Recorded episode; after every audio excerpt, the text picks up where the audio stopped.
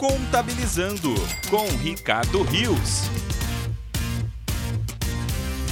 Olá, amigos do Portal Contábeis, e no nosso podcast de hoje vamos aqui encerrar as recomendações do IFAC para a formação é, para os, os, profissionais da contabilidade. Né? Na verdade, os resultados de aprendizagem que os estudantes têm que ter, assimilar, para se tornarem aí bons profissionais é, da contabilidade e é o que o mercado aí deseja.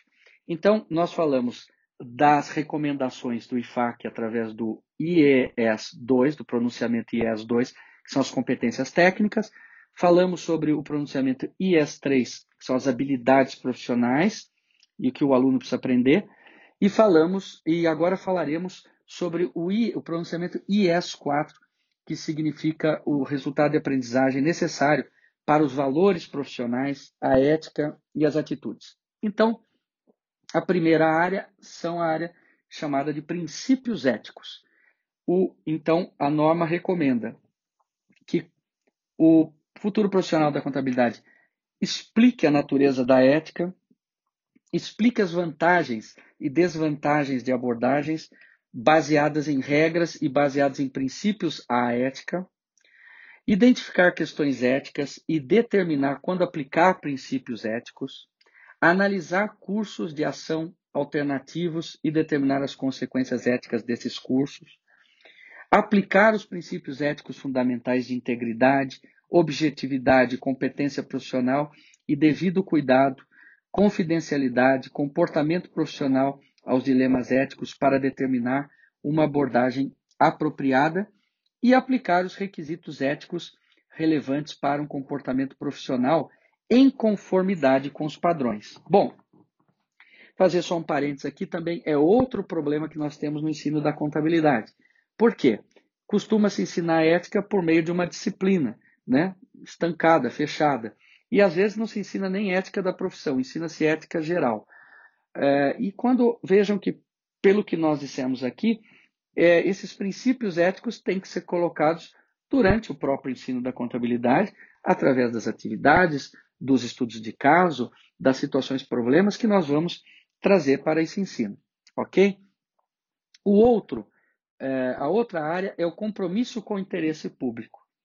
Então, o, o, o futuro profissional deve saber explicar o papel da ética dentro da profissão e em relação ao conceito de responsabilidade social deve explicar o papel da ética em relação a negócios e boa governança. Deve analisar a interrelação da ética e da lei, incluindo a relação entre as leis, regulamentos e interesse público. E deve analisar as consequências da falta de comportamento ético para o indivíduo, a profissão e o público. Então é isso. Esses são os valores profissionais, os valores éticos e as atitudes que são recomendadas na IES 4, né, é, do IFAC. Somando esses três, existem outros pronunciamentos, evidentemente, mas ficaria muito extenso nós fazemos aqui, mas somando esses três pronunciamentos, nós colocamos aqui os principais padrões de educação para os profissionais da contabilidade, é, que são recomendados né, pelo IAESB, pelo IFAC, né, e que são frutos aí de profundos estudos de tendências de mercado, de negócios, de mudanças econômicas, de mudanças tecnológicas. Então, dessa forma, é desejável o quê? Que os currículos dos cursos de graduação em ciências contábeis sejam é, reestruturados para atender isto que já é uma tendência atual e, e, e futura. Nós lembramos que as nossas diretrizes curriculares nacionais aqui ela, elas eh, são, foram atualizadas em 2004, né? E, portanto, carecem também de uma revisão. Mas que, independente disso, as instituições de ensino superior possam repensar isso, os professores possam compreender, ter acesso a essas informações e aplicá-las, e os coordenadores de curso também possam é, compreender isso.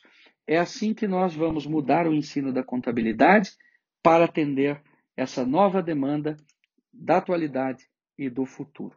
Bem, espero que vocês tenham gostado desta série de, de análises que eu fiz entre a ICPA, a ACA, o IFAC e, e recrutadoras de mercado da profissão contábil, falando sobre competências de hoje e do futuro, direcionadores de mudança da profissão e impulsionadores de mudança da profissão e competências técnicas, habilidades e valores desejáveis. Voltaremos nos próximos podcasts. Até lá! Acompanhe mais notícias em contábeis.com.br.